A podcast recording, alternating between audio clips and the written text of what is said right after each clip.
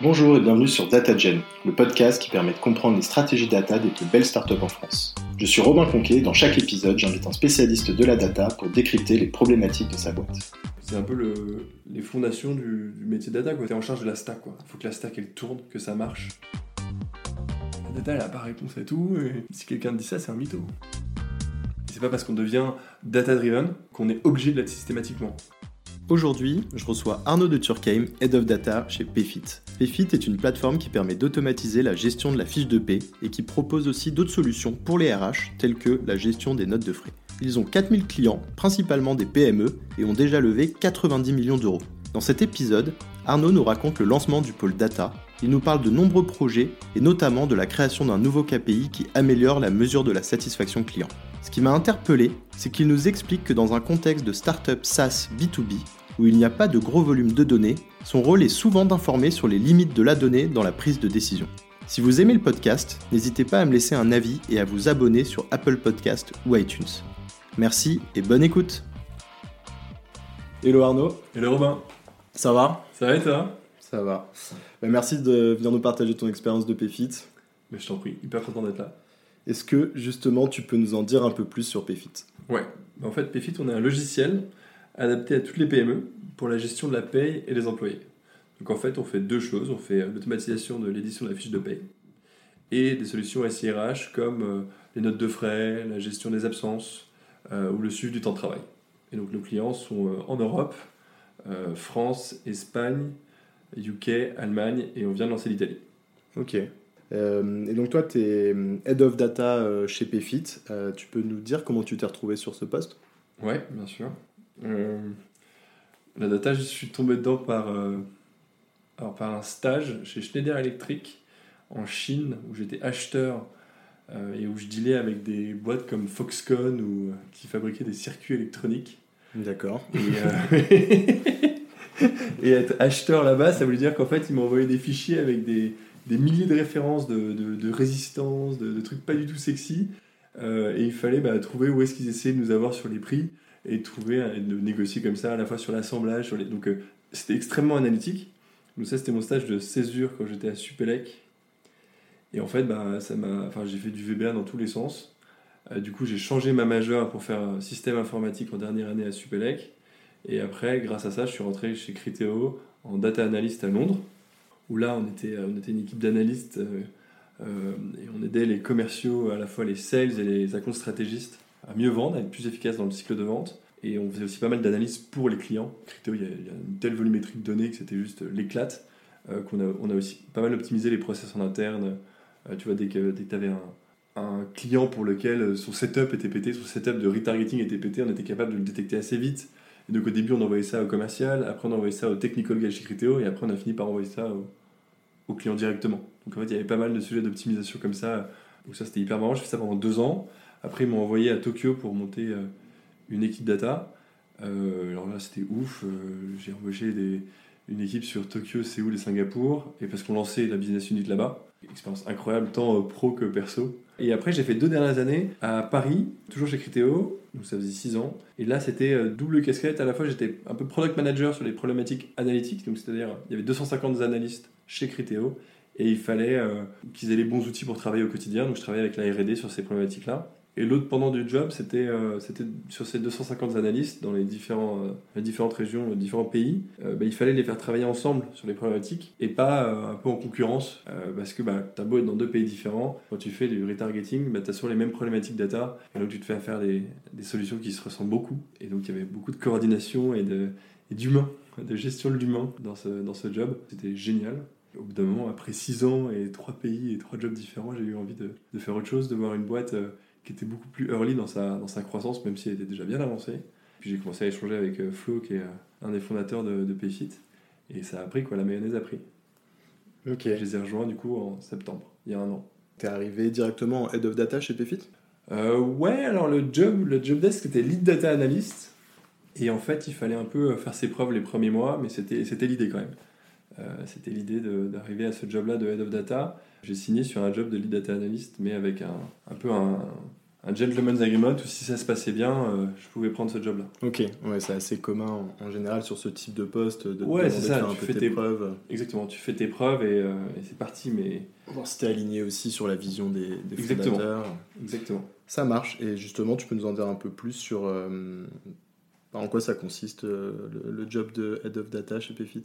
Tu veux que je te parle des missions de l'équipe au sens large, qu'est-ce qu'on fait dans l'équipe data ou mon job euh, Quels étaient tes, tes objectifs, par exemple, sur, euh, sur la première année euh, lorsque t'es arrivé? Bah ouais. Alors quand je suis arrivé, on venait de, de prendre Looker comme outil de data vise et il faut savoir qu'avant ça, toute notre data vise était sur Google Sheet. Voilà, donc, donc, tout le reporting était fait sur Google Sheet, donc autant dire que ça marchait plus du tout. Et que tu avais des, des, des ops chez nous qui passaient voilà, au minimum une demi-heure par jour à, à mettre ça à jour tous les jours. Et donc donc c'était un peu la première mission, c'était euh, euh, faire cette migration euh, au moins, enfin sur les, les trucs les plus, les, plus, les plus gourmands en temps de, de, la stack, de la stack reporting. Donc ça, c'était le premier métier. La, première mission, c'était pas... C'est pas le plus fun, honnêtement, mais c'est un truc qu'il faut faire. C'est un peu le, les fondations du, métier data, quoi. C'est du métier, euh, ouais, du métier de head of data, c'est être en charge de la stack. Il faut que la stack elle tourne, que ça marche, que euh, t'aies pas de problème de perf, que tu puisses euh, récupérer les nouvelles données dont tu as besoin, parce que tu veux toujours ingérer de, nouvelles, de nouveaux types de données. Donc ouais, c'était vraiment travailler donc avec euh, Pierre Corbel, qui est lead data eng chez nous, qui était arrivé un mois avant moi. Euh, et du coup, bah, c'était faire tourner cette stack, la mettre en place, la faire tourner. Après, il y avait évidemment le recrutement, monter l'équipe. Et après, bah, j'ai envie de te dire, euh, bah, il n'y avait pas d'équipe data avant, donc il fallait vraiment euh, faire émerger aussi les besoins data et les faire formuler par les différentes équipes. Et donc pour construire une, une roadmap, en fait une feuille de route analytique pour la boîte, il fallait au sein de chaque département, tu vois, spécifier leurs problèmes analytiques et commencer à, dessiner le contour des, solutions qu'on allait leur apporter. En sachant que j'avais pas encore d'équipe à ce moment-là, donc euh, on pouvait pas tout mettre en, pratique. Il y avait certains points où, où, bah, je commençais à créer de la valeur quand je pouvais, avec mes, enfin tu vois, avec le temps que j'avais en plus en plus du recrutement et de la stack. C'était un truc, euh, un bouquin de, changement de job que j'aime beaucoup qui s'appelle The, First 90 Days, qui te recommande en gros sur les trois premiers mois de rien dire, d'écouter le plus possible, de poser des questions et de faire tous les quick wins que tu peux.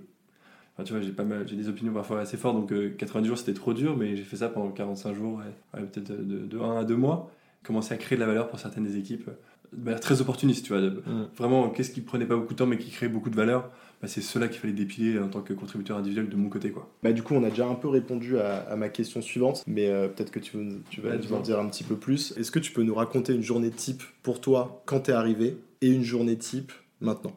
Bah ouais. Bon, quand je suis arrivé, le recrutement c'était énorme parce que euh, enfin, sur les premiers players d'une équipe, tu peux pas trop te tromper, Enfin, c'est risqué.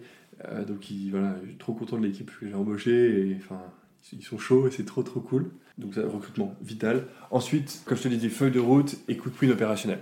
En gros, ça c'était quand je suis arrivé. Euh, et en plus de la stack qu'il fallait faire tourner avec Pierre, euh, donc euh, Data Eng. Après, maintenant, et donc là c'est autre chose. Donc maintenant, juste peut-être je te donne un peu de contexte sur l'équipe euh, où on en est aussi, tu vois, avant Tout à fait. mon quotidien.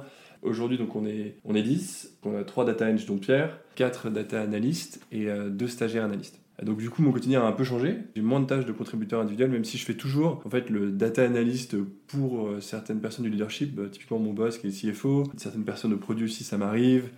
Sur certains sujets strat, j'interviens en tant qu'analyste ou ça, ça m'arrive euh, toujours. Et je trouve ça hyper important dans le job d'un head of data de toujours avoir un peu les mains dans le cambouis. Faut, faut faire du SQL de temps en temps, toutes les semaines, tous les mois, mais, mais il faut pas lâcher prise, sinon je trouve ça compliqué après. Enfin, en tout cas, c'est mon style. Il y a plein de styles différents. Donc ça, une, voilà, une partie toujours un peu contributeur individuel. Une grosse partie management, tu vois, accompagnement sur les projets, des players de l'équipe, quoi. Et puis formation peut-être aussi, parce que du coup, tu as recruté Ouais. des profils de quel type Bien euh, sûr. Plutôt des profils un peu seniors ou juniors également? Entre 3 et 5 ans d'expérience et un lead sur la partie produit. Euh, Donc toujours quand même une première expérience. euh, Toujours une première expérience. Et là, en fait, je voulais pas au début, en montant l'équipe, embaucher des, des stagiaires ou des juniors. En fait, tout simplement parce qu'il fallait délivrer et que faire monter en compétence. Et puis même pour les stagiaires, en fait, ce qui est génial quand tu arrives dans une boîte, c'est quand il y a des gens autour de toi qui peuvent te former. Pas quand tu as un boss qui est busy qui a qu'une demi-heure pour toi ouais, par semaine. C'est pas possible. En revanche, ce qui est trop cool, c'est que depuis, euh, bah, depuis le mois de septembre, euh, il y a donc Selma et Victor qui nous ont rejoints, euh, nos deux premiers stagiaires. Et là, maintenant, bah, on a, on a l'équipe pour les former. Ils ont chacun leur, leur mentor et ils dépilent le projet. Ils sont, ils sont hyper chauds, c'est cool. Et, donc, ouais, donc juste pour finir, attends, ça c'était l'équipe. Si je refais, c'était donc euh, euh, contributeur ici sur certains, membres du leadership, management, gestion de projet. Et peut-être le troisième point aussi, c'était euh, bah, un peu échange strat à partir de, tu vois, des, remontées analytiques que je peux sortir. Quoi. Donc il y a, dans le rôle de Head of Data, tu n'es pas juste exécutant, enfin, plus on avance et plus j'espère, en, en, créant de la confiance auprès des, de, mes, de mes stakeholders chez, chez Payfit, euh, bah, plus on va me demander mon avis aussi, parce que je passe mon temps à avoir, enfin, à cruncher, à cruncher des chiffres, à cruncher des analyses. Et donc, ouais, on commence à avoir des avis euh, sur euh, certaines priorités de la boîte, sur, tu vois, qu'est-ce qui devrait être sur quelle feuille de route de certaines équipes. Après, on, donne seulement un avis, et c'est tout.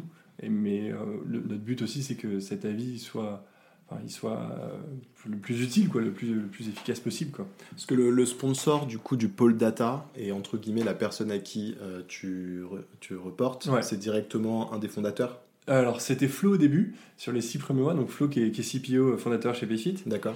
Et euh, depuis six mois, c'est Nicolas Voussen qui, était, qui est notre CFO et, qui ça se passe super bien. En fait, ce qui est, c'est marrant, c'était en fait entre les équipes finance et les équipes data sur des boîtes qui sont pas pure data dans leurs produits. Tu vois, la data n'est pas. Enfin, ce serait, ce serait un peu mentir que de dire que la data est au cœur du produit Payfit. Non, on n'est pas, pas de la tech. Tu vois, on fait pas du ML dans notre, dans notre cœur produit. On fait de la paye de, et du RH. Il y a des couches produits, il y a des couches data dans notre produit, oui, mais c'est pas au cœur. Et du coup, quand tu es dans une boîte comme ça, tu te retrouves avec les équipes finance et les équipes data qui ont pas mal de points communs, notamment leur transversalité. C'est deux équipes qui sont hyper transverses, qui vont bosser à la fois avec le produit, avec les différents pays, avec, avec le customer success, les sales.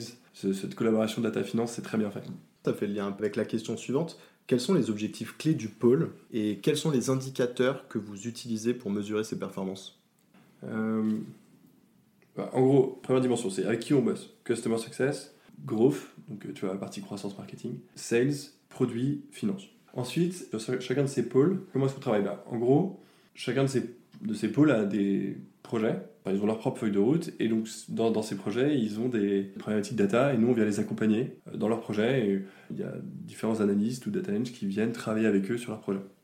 Et après, ils ont aussi bah, des... Il y a aussi un vrai besoin d'autonomie. C'est-à-dire que parfois, ils sont, ils sont en mode projet, mais nous aussi, on a on n'a pas envie d'être poulé tout le temps euh, euh, juste en mode ressources. On a aussi envie de les rendre autonomes pour que euh, bah, on puisse faire de l'exploration. Tu vois, c'est un espèce de entre le proactif et le réactif. T'as envie de trouver le juste milieu pour que à la fois eux soient pas, enfin qu'on soit pas une dépendance pour eux et que nous on puisse être autonome dans les deux sens. Enfin, on puisse être proactif, on va dire ça comme ça. Et du coup, bah, c'est euh, les rendre autonomes en développant, euh, en industrialisant euh, les pipelines de reporting dont ils peuvent avoir besoin. Même on utilise Looker et tu as des fonctionnalités d'Explore qui leur permettent d'être assez autonomes aussi là-dessus. Tu n'as pas besoin de faire exactement le report dont ils ont besoin. Ils peuvent aller eux-mêmes creuser derrière le report s'ils veulent. J'en fais une grosse pub là, mais bon. Et, le troisième point, du coup, bah, c'est toujours avec ces départements-là, comme au fur et à mesure de, de, notre travail avec eux, on commence à les connaître et à connaître certaines de leurs problématiques métiers, mais par un biais data, peut aussi leur commencer à, ouais, à, les conseiller sur leur roadmap, sur les prios, à, faire remonter des. à leur donner des idées en fait. Je sais pas, un exemple tout bête dont on parlait du produit avec le, produit aujourd'hui, c'est que. Enfin, il y, a un site de données sur l'utilisation de notre produit qui n'a jamais été sorti. Quelle est la proportion de nos clients qui utilisent des, imports? C'est-à-dire que la paye, je, vais rentrer dans deux secondes dans, dans, le, dans le, produit Payfit, mais sur la paye, tu peux éditer employé par employé les, informations de paye, ou alors tu peux uploader un fichier, fichier Excel euh, et tout va être mis à jour. Et ben en fait, il y a plein de clients qui ont beaucoup d'employés qui s'en servent jamais.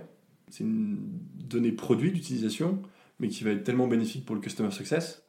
Euh, mais donc c'est un product analyst qui va aller pitcher ça au customer, enfin qui va travailler avec le data analyst qui bosse sur le customer success pour aller pousser cette information et qu'il y ait une action derrière côté customer success. Alors avec la, timeline qu'ils veulent, tu vois, côté sur, sur le customer success, euh, mais l'idée c'est que ça rentre sur leur, sur leur roadmap, sur leur backlog et qu'il y ait une action qui soit prise derrière. Quoi. Donc, euh, si, je, récap, parce que j'ai beaucoup parlé, mais c'est euh, du coup dans, l'ordre inversé cette fois-ci, c'est euh, trouver des, des sources de valeur, des sources d'impact, que ce soit sur la croissance du MRR, sur l'efficacité opérationnelle, tu vois, dans les différents départements, en crunchant les données, en jouant avec au fur et à mesure, bah, tu vois, en croisant les données de satisfaction, les données financières, on va trouver des trucs intéressants.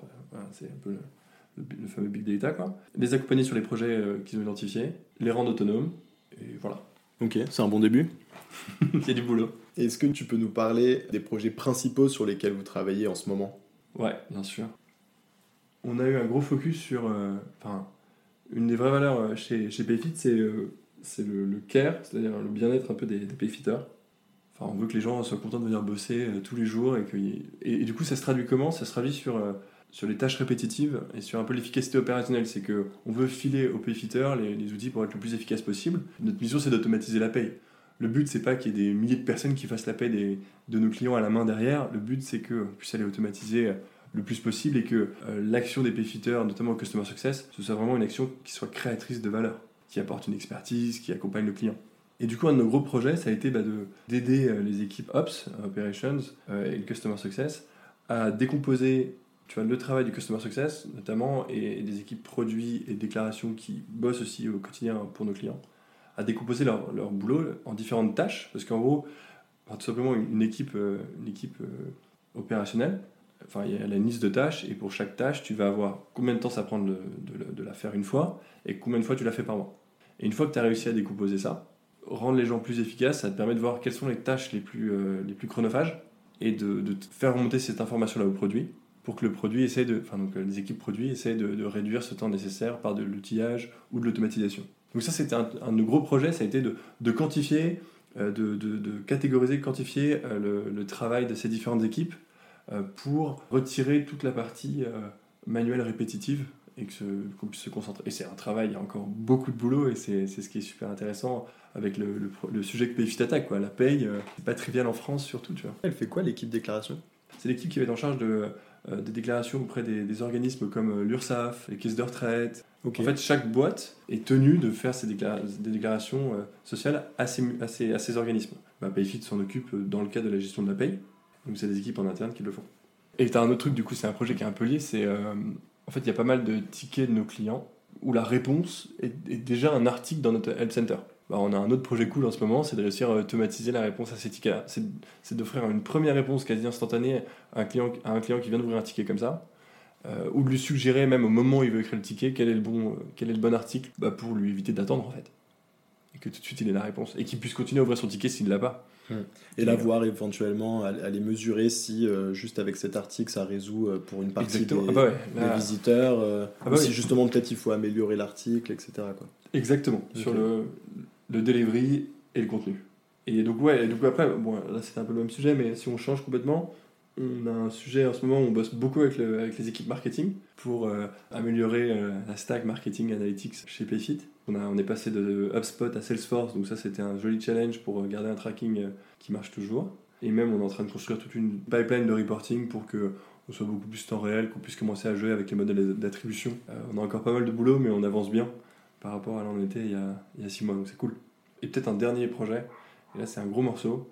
Euh, donc chez Bfit, on a 4000 clients, et, et c'est le sujet de la satisfaction client. C'est comment tu fais, quand tu n'as que 4000 clients, entre guillemets, du coup, ça fait, euh, tu vois, on mesure le NPS tous les mois, donc on a à peu près 3, ouais, 300 réponses. En fait, c'est compliqué d'être euh, statistiquement significant sur, sur 400 réponses. De la même manière que, enfin, en plus de ça, d'un mois sur l'autre, on va pas demander aux mêmes clients pour pas trop les spammer en termes de, tu vois, en termes de survey. Mais du coup, si je te donne la satisfaction client de, de septembre, en fait, c'est pas sur le même pool que celle d'août. Et donc c'est difficile de suivre euh, l'impact de tes actions d'un mois sur l'autre. Euh. Et puis dès que, tu commences à, dès que tu commences à segmenter, en regardant par pays, tu vois, euh, on a 4000 clients, il y en a à peu près 500 qui ne sont pas en France. Dès que tu regardes sur l'Allemagne, tu as une volatilité énorme. Et en plus, sur un mois donné, c'est pas représentatif de la satisfaction générique des clients du pays. On a pas mal bossé là-dessus. Il y a un, des, Alexis dans l'équipe qui a bossé sur une métrique qu'on appelle le trailing NPS on va récupérer jusqu'à un an d'historique de, de, réponse de NPS en pondérant en fait en fonction de, la fraîcheur de la réponse. en fait, ça nous permet, au lieu d'avoir 10% de, de réponses à peu près euh, sur un mois, on va aller chercher jusqu'à 50%, enfin 10% des clients qui ont répondu sur un mois, on va aller chercher jusqu'à 50% de la masse de clients euh, de Payfit sur un an. Et ça nous permet d'avoir quelque chose qui est beaucoup plus représentatif et qui va nous permettre derrière d'aller faire plein de choses bah, comme des études de corrélation, pas de causalité, pas encore, mais de, corrélation entre euh, certaines typologies de clients, certaines actions prises euh, côté Payfit, quelle est, la corrélation entre euh, la satisfaction et, un autre signal. Chose qui était beaucoup plus compliquée à faire avec un signal plus volatile qui était le NPS pur. Tu as un exemple à donner, par exemple, d'évolution produit qui a été réalisée, sur lequel vous avez réussi à analyser, comme tu le dis, pas forcément une causalité, mais une corrélation avec une évolution de ce KPI Alors, des analyses de corrélation, on les a livrées il y a un mois, un mois et demi. Vraiment, ça a permis de. Il y a deux sujets, deux gros sujets qui, ressortent. Il y en a un qu'on connaît, c'est la performance de l'app. C'est c'est-à-dire euh, la, rapidité d'affichage de l'application. On travaille dessus en permanence, mais ça nous a permis notamment d'identifier un palier, un palier de temps de chargement au-dessus duquel euh, bah, l'insatisfaction augmentait. Donc ça, c'était très chouette, ça a permis vraiment de quantifier un peu les objectifs pour ces, pour ces équipes. Et un, deuxième, c'est pour les équipes qui travaillent avec les clients, donc qui sont dans la boucle de résolution des tickets qui sont soumis par nos clients. Donc on a trois équipes, on a les équipes Customer Success, Déclaration, on a parlé, et, et Product. Et en fait, bah, c'est tout simplement le temps de réponse, le temps de résolution, pas de réponse, le temps de résolution complet d'un ticket. Parce que tu peux résoudre un ticket, mais si le client le réouvre juste derrière, ça ne sert à rien. Enfin, il faut, il faut continuer, il n'est pas, closé. Quoi. Donc c'est le temps de résolution complet d'un ticket. Et donc, bah, ça a relancé le sujet des, des service level agreement vis-à-vis de nos clients. Enfin, service level objectif, c'est-à-dire qu'en interne, on a des objectifs qu'on a, mais qu'il va falloir aller affiner, mieux répartir entre les équipes. Parce que quand tu as trois équipes qui, qui bossent dessus et qui vont interagir sur le même ticket, comment tu es capable de charger disons, le bon temps à chacune des équipes?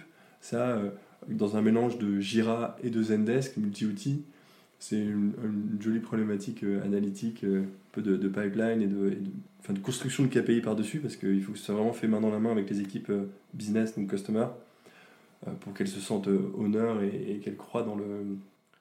Dans la métrique. Bah, dans la métrique, quoi, c'est ça, dans, et qu'elles puissent commit, enfin, tu vas s'engager dessus. Tout à fait. Parce que c'est un truc, voilà, quel est le plus gros challenge que tu as rencontré jusque-là sur tes différents projets? Ouais, c'est un... Savoir dire que tu n'auras pas la réponse par la donnée. Il y a des moments où juste n'as pas assez de volumétrie, tu n'as pas assez d'historique. Ok, tu as une analyse, mais si euh, ta volumétrie n'a une signification statistique, arrête, la regarde même pas. Quoi. Je reprends l'exemple de la satisfaction client, mais euh, quand on me demande parfois si euh, telle petite feature sur le produit, quel va être son impact sur la satisfaction client, aujourd'hui, d'un point de vue stat, on peut pas te le donner ça marche pas. On n'a pas la volumétrie pour faire les A-B tests à la Amazon où en une seconde sur leur homepage, euh, ils ont assez de volume statistique pour euh, prendre leurs décisions. Non, nous on peut pas. Ça veut pas dire qu'il faut pas aller chercher le plus de données possible, le plus d'insights quanti possible. Ça veut juste dire que c'est tu peux pas te baser de ta décision que sur du quanti. Il y a toujours un mix de quanti et de quali quoi, à un moment donné. On est enfin sur la décision euh, produit notamment, mais même tu vois opérationnel, mise en place de process opérationnels, toutes ces choses-là. En fait, tu peux tu peux pas être que data-driven. Il y a toujours une dimension humaine dans la prise de décision. Et en fait, il y a des moments où bah, tu n'as pas toutes les clés analytiquement pour prendre la décision. Et donc, l'humain, le, retour quali, tu vois, sur les sujets de satisfaction client, dans les prises de décision euh, produits, euh, là, on pousse vraiment à ce qu'il y ait des exemples de commentaires de nos clients qui se plaignent de la, de la problématique que le PM essaye de résoudre. Parce qu'on prend ces surveilles, donc dans ces surveilles, il y a des commentaires. Quelque chose qui est qu'il faut adosser à l'étude quanti, c'est du quali. C'est étonnant qu'un head of data dise ça, mais c'est quelque chose, j'en suis convaincu. Enfin, et au sein des projets, qui s'occupe de cette partie plus euh, quali Ça se passe dans ton équipe également? Non, c'est le partenaire business, tu vois. C'est vraiment, on est les, les, deux jambes de la, de la décision. Enfin, tu vois, d'une certaine manière, c'est euh, enfin, même le partenaire business qui own la décision. Et nous, on est là pour lui filer tout le, tout le quanti qu'on a. Et on est aussi là pour lui dire, non, juste, tu peux pas décider qu'avec ça, ou ça, c'est, enfin, ça suffit pas, ou ça, c'est ça n'a pas de sens analytique, tu es, dans la, dans la marge d'erreur, donc ne va pas dire que ta décision elle est basée 100% là-dessus, ça veut rien dire. Suis les retours quali, euh, euh, regarde à quel point c'est aligné avec les prix actuels de la boîte. Euh, et d'autres moments, évidemment, heureusement, où on, est, on arrive à filer 95% de la réponse grâce à de l'analytique, tu vois. Ok. Évidemment. Mais mon point, et c'est ça qui est pas facile, c'est que tu as toujours Enfin, il y, a forcément des use cases où tu arrives à une limite, quoi, où analytiquement, bah, t'es bloqué. Et les gens sont de plus en plus euh, data hungry, quoi. Ils sont fins, ils veulent cruncher, ils veulent que ça les aide à décider, et parfois que ça leur donne la décision à prendre. Bah, en fait, euh, il y a des moments, non. Il y a des moments, bah, il faut suivre de l'intuition, il faut suivre de la stratégie. Et c'est pas grave. Et c'est sain. Et c'est pas parce qu'on devient data driven qu'on est obligé de l'être systématiquement. Oui, et puis qu'on doit être dans l'immobilisme si on n'a pas la donnée. C'est-à-dire que le process, donc si on le décrit et qu'on prend un exemple d'un product manager euh, qui a une fonctionnalité qu'il a envie de développer, il va la mettre en place. Dans un premier temps, vous allez être obligé de faire confiance au quali, entre guillemets. Dans un deuxième temps, il y a ta métrique. Comment ça se passe C'est pas, dans, c'est pas euh, successif, c'est vraiment en parallèle. On va vraiment lui dire, euh, dès que tu as ton pain, en fait, dès que tu as, as, identifié le problème, et tu l'as bien scopé, le premier truc à faire, c'est d'identifier une success métrique par rapport à ce pain. C'est OK, qu'est-ce que tu veux améliorer derrière Ensuite, par rapport à la satisfaction client, et c'est la même chose pour la croissance du MRR euh, ou l'efficacité interne, on a identifié des métriques proxy. Ces métriques proxy, on sait qu'elles sont directement liées avec les, le MRR et la satisfaction client. Tu veux dire, on sait que si tu impactes cette métrique, l'autre suivra. Donc notre premier truc, c'est bah, tu ton pain, quelle est ta success métrique, est-ce que c'est une de ces métriques proxy ou pas, et si oui, de combien tu veux la, faire augmenter? Et en fait, c'est tout ce process euh, data, il y a des moments où tu es bloqué et tu as été. euh, Enfin, l'idéal, c'est d'être capable de remonter jusqu'à la métrique et de dire bah voilà, je vais te faire tant de MR1 en plus si tu me lances la feature. Vas-y, file-moi les ressources de dev, c'est parti, mon kiki. Ouais, bah non. Alors, parfois, oui. Et, et on pousse et on va chercher jusqu'au bout quand c'est possible et c'est souvent possible et ça, c'est trop cool. Euh, mais parfois, tu es bloqué. Parfois, analytiquement, tu peux pas aller plus loin. Et là, notre rôle, c'est de dire bah voilà ce que les données disent. Et ça, on rend ça le plus visible possible. Il faut pas que quelqu'un puisse sortir une autre analyse derrière qui soit incomplète et qui dise non mais c'est ça qu'il faut faire parce que la data me dit. On a- Non non, nous on te montre que tu peux aller jusque là dans ta prise de décision, mais après il faut rajouter du quali par dessus et de la strat. Et puis au bout d'un moment, il faut tu- prendre la décision Exactement. avec les éléments que tu as à disposition. Exactement. En startup, ça arrive assez fréquemment. Exactement. Et c'est ça qui est marrant, c'est que une des raisons d'embaucher Head of Data pour Pefit, c'était pour que la boîte soit plus data driven. Mais parfois, du coup, quand j'ai ce discours-là, on comprend pas trop quoi. Mais c'est comme ça. La data, elle a pas réponse à tout. Et si quelqu'un dit ça, c'est un mytho. Je le vois aussi dans notre travail chez Artefact avec nos clients. Parfois, un de nos rôles, c'est de désenchanter un petit peu les clients sur le côté euh, féerique et magique euh, de la data, et notamment du machine learning et de l'IA, parce que là, après, ça peut partir vraiment dans tous Ah, les sens. Les buzzwords. Et, euh, et c'est ça, et c'est d'expliquer, bah non, en fait, on va pas en une semaine faire un algorithme qui va automatiser et qui va, et qui va faire exploser tous les objectifs. C'est un peu lié Ouais, au même. euh, c'est- c'est la même idée. on va passer sur une question un petit peu plus euh, technique. Vous utilisez quoi comme techno et comme outil au sein du pôle data? Alors, euh, je prends du bas du funnel jusqu'en haut. On fait nos ingestions avec Stitch. Très très cool. Enfin, Il n'y a plus besoin de, de rien gérer sur euh, l'ingestion. Euh, on a un- Tu a- peux juste à, à chaque fois que tu parles d'un Ouais. d'outil, peut-être euh, le définir en, en une phrase toute Data, simple. c'est, euh, c'est- ça reprend une des fonctionnalités que Segment fait aussi en partie, c'est de, c'est de dumper toutes les données de tes outils, notamment dans ton dataware. En gros, enfin dans Dumper, c'est ingérer. Ah, exact, ça fait de la gestion de données. Exactement. ça fait de la gestion de données. On a Airflow en scheduler. DBT qui est hyper stylé. En fait, du coup, nous ce qu'on fait, on fait du extract, load et transform. Le ELT, alors que historiquement c'était plus classique de faire du ETL, où tu Mhm. faisais de l'extract, tu transformais avant de mettre dans le dataware et après tu le loadais dans le dataware. Nous, on Tu transforme tes données brutes. dans euh, le data- on met pas mal de données brutes dans le dataware. Et du coup, DBT nous permet, notamment aux data analysts et pas aux data edge de faire la transformation des données dans le dataware. Et donc ça, ça nous fait gagner un temps de ouf. Les data edge peuvent se concentrer sur euh, la stack en elle-même et moins sur la gestion des pipelines de transformation qui sont plutôt maîtrisés d'ailleurs par les data analysts parce que c'est des transformations assez business. Donc DBT, outil chambé euh, pour faire ça. Par-dessus ça, on va mettre Looker. Looker qui va être en collaboration avec les data analysts et les, ops, qui sont des équipes qui sont en partie analytiques euh, chez Payfit. Il y a des ops au produit, des ops customer success euh, chez les sales. On bosse beaucoup avec eux. Ils vont aussi faire un peu de LookML, qui est la techno, euh, le langage propriétaire Looker, qui permet donc de développer les explores, qui sont, imagine, pour faire une comparaison, quand tu vas mettre un dashboard à la disposition des utilisateurs, c'est comme si c'était des graphes sur Excel et que tu et que l'explore c'est le pivot table derrière le graphe. Ok. Tu vois, et du coup, en fait, c'est comme si les, enfin, Looker te permet de donner accès à la pivot table et donc la, la personne peut jouer avec les champs un peu de manière autonome. Bouger tes dimensions et tu peux re... Exactement. Ok, parce peux- que c'est ta modèle, donc ça demande un vrai effort de. C'est lourd à implémenter. C'est vraiment lourd parce que pour sortir un dash, il faut passer par plusieurs étapes de production. Mais cette couche de modélisation de données permet de l'autonomie à la fin au end user. C'est D'accord.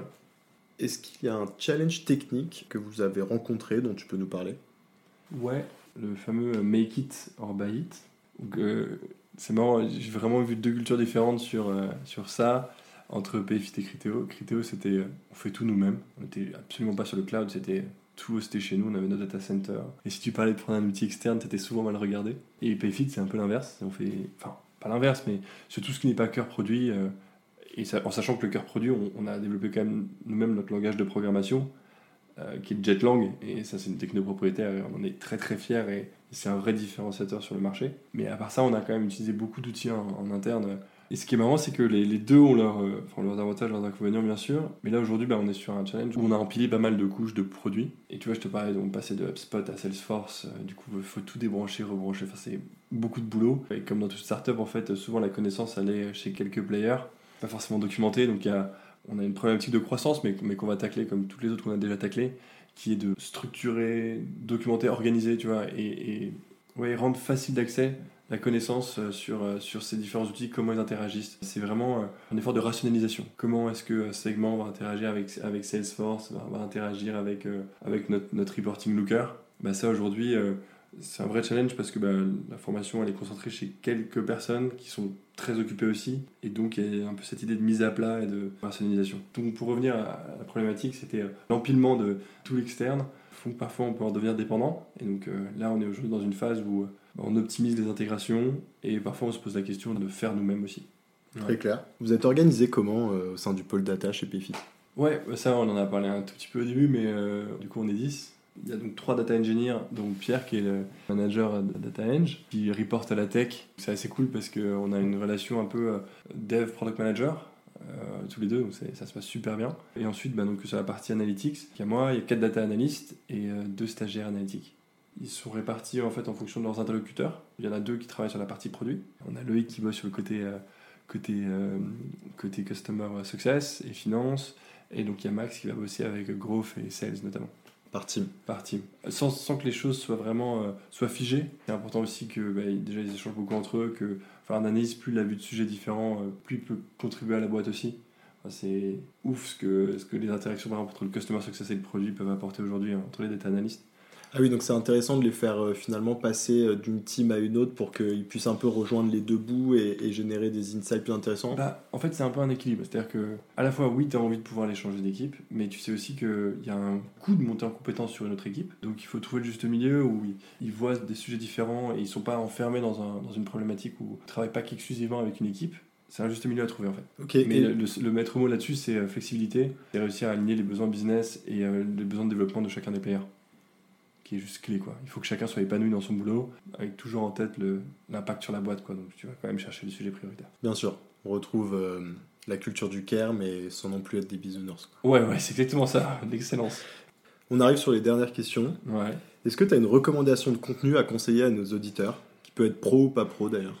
Ouais, alors j'en ai une qui est hyper cool, qui est un peu, un peu d'optimisme réaliste euh, aujourd'hui, qui s'appelle Factfulness. C'est un, chercheur bon, archi-diplômé. Il a passé sa vie en gros à computer des, stats de grands organismes mondiaux, genre l'ONU, l'OMC, et juste à, nous montrer que en fait ça va pas si mal. Dans le monde entier, chaque pays en fait est de plus en plus riche chaque année. Alors oui, il y, a des disparités qui peuvent augmenter. Enfin oui, il y, a des choses qui sont négatives quand on zoome sur certaines parties. C'est incontestable. Mais quand tu prends quand tu prends un peu de recul et que tu regardes les courbes d'évolution de, d'espérance de vie, de, richesse, tu vois, d'éducation des enfants dans le monde entier, ils te montrent, ben en fait, tout s'améliore. Alors lentement, avec des, parfois avec des, des pics à la baisse, oui, mais ça va dans le bon sens quand même. Il te dit aussi que c'est normal qu'on voit pas ces chiffres-là, tout simplement parce que c'est les leviers de la presse ne sont pas des leviers de, long terme, c'est-à-dire ça va être, ça va jouer sur l'urgence, sur la peur, c'est des leviers qui donnent envie de lire, mmh. tu vois, qui sont pas mal de leviers d'ailleurs des, des fake news d'aujourd'hui, mais qui sont des leviers qui sont appliqués sur des choses qui sont vraies, mais sélectionnées parce que elles vont jouer sur nos émotions. Et donc en fait, oui, montrer que euh, la mortalité infantile dans un pays donné ne fait que baisser de 1 ou 2% par an depuis 50 ans, c'est pas un truc qui va te faire cliquer sur ton article, euh, tu vois. Bien sûr. Bah non, pas trop, malheureusement. Et donc le mec, déjà, il décompose les leviers de la presse, que je trouve hyper intéressant, il te donne 2-3 tips sur euh, quand on donne juste un chiffre, demande toujours le deuxième chiffre pour comparer. Demande le, relatif. Si on te donne un chiffre sur une année, demande quel était ce chiffre il y a 10 ans. D'accord. Est-ce que tu peux me parler d'une équipe data en France qui réalise des beaux projets que je devrais interviewer? Ouais, bien sûr. Bah déjà, euh, Critéo, c'était une bête d'école. C'est toujours une bête d'école pour apprendre là-bas. Et il y a des mecs qui sont très très chauds. Des mecs et des nanas qui sont hyper chauds. Spendesk, Aircall euh, et Conto. Je connais leur head of data et ils font des trucs très cool aussi. Puis Castor. C'est quoi Castor? Castor, c'est la, la, boîte que je vais monter dans trois mois. Je quitte Payfit, euh, je quitte ce job magnifique. C'est un choix pas facile, mais j'ai pris la décision de, bah, de partir monter une boîte. Mais là, on a trouvé un, bon mix de, de co-founders et de, de, projets à aller tacler en data. Et donc, euh, je serai full-time là-dessus euh, le 1er janvier. Et tu peux nous en dire un peu plus quand même sur le ouais, bien sûr. sur ce que c'est? On va tacler la problématique du data catalogue. En gros, il y a pas mal d'équipes euh, qui passent du temps à documenter euh, leurs données, leurs data assets, mais euh, ça se fait sur du Notion, sur du Confluence, parfois avec un peu de DBT. Mais c'est toujours un peu bricolé. Enfin, moi, j'ai toujours eu l'impression de bricoler là-dessus. C'était pas du tout efficace. Je me suis retrouvé toujours à faire plein de copier-coller. Et puis une fois que tu as fini, tu te rends compte que c'est plus à jour. Donc c'est hyper frustrant. Et donc l'idée, c'est de sortir un data catalogue. on aura la première version fin mars euh, qui sera euh, le plus automatisé possible, le plus user-friendly, tu n'auras pas de barrière à l'entrée pour les utilisateurs. Une URL t'arrive, boum, tu vois tous les data assets de la boîte structurés. C'est vraiment de faire le... pour l'exploration et l'accès rapide aux données, c'est de faire une gateway pour ça. Et à destination de quel type de clients? Les équipes data des boîtes qui sont sur du cloud. Donc euh, notamment, euh, on va étacler euh, Redshift, Snowflake, BigQuery et Azure. C'est les équipes data qui bossent là-dessus principalement. Ça va être un peu notre V0 et on s'élargira bien sûr. les équipes data, mais aussi les, data, enfin, les data users au sens large, c'est-à-dire toute personne qui aurait un intérêt à aller utiliser les données sur, sur ces clusters. Enfin, on aimerait leur créer un peu une, un endroit où tu vois, ils ont toujours leur, leur onglet ouvert. Ils ont une question, ils, enfin, tu vois, ils veulent accéder à une donnée, euh, ils vont dessus. Quoi. Ok, bah écoute, on va suivre ça de près. Ouais. Bah merci Arnaud. Je t'en prie. À bientôt. Merci Robin, à bientôt.